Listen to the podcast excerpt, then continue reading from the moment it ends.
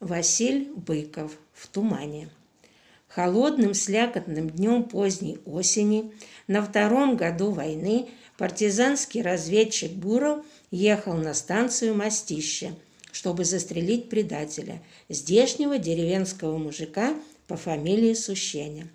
Этот Сущеня еще с довоенного времени работал на железной дороге и считался неплохим человеком. Но месяц назад арестованный полицией за диверсию возле Выспинского моста купил себе жизнь тем, что выдал соучастников, своих же путейцев, вместе с которыми развинчивал рельсы. Путейцев повесили в местечке, а Сущени выпустили, и он вторую неделю отсиживался под боком у гарнизона в своей хате на окраине станции – в тепле и сытости, полагая, наверное, что партизаны до него не доберутся. Простят его, но такое не прощается, за такое следовало наказать.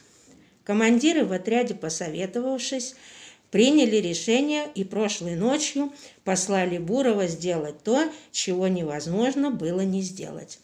Помощь ему дали партизана Войтика, и они вдвоем верхом на лошадях – отмахал километров 30 лесного пути, в тот же день к вечеру выбрались из леса на опушку в километре от мостища.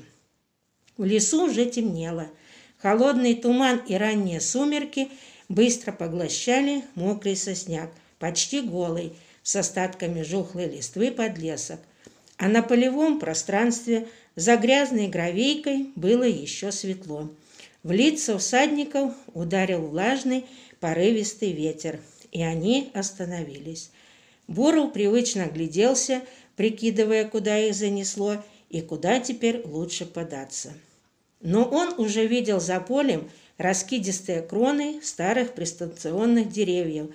Ближе, на склоне пригорка, темнело несколько хат с садками, пара копин припасенного летом сена, хлевки и сараи.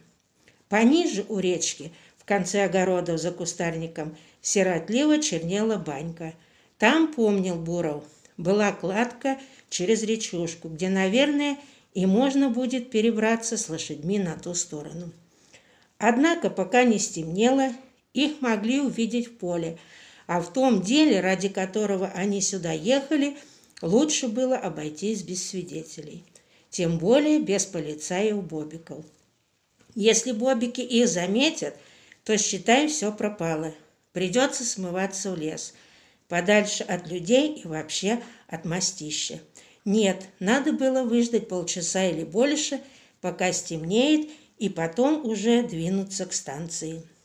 Буров повернул кобылку в сторону Войтика, который, сутулясь под мокрой из домотканного сукна подделкой, уныло сидел на распаренной мухортой лошадке, тоскливо поглядывая поле.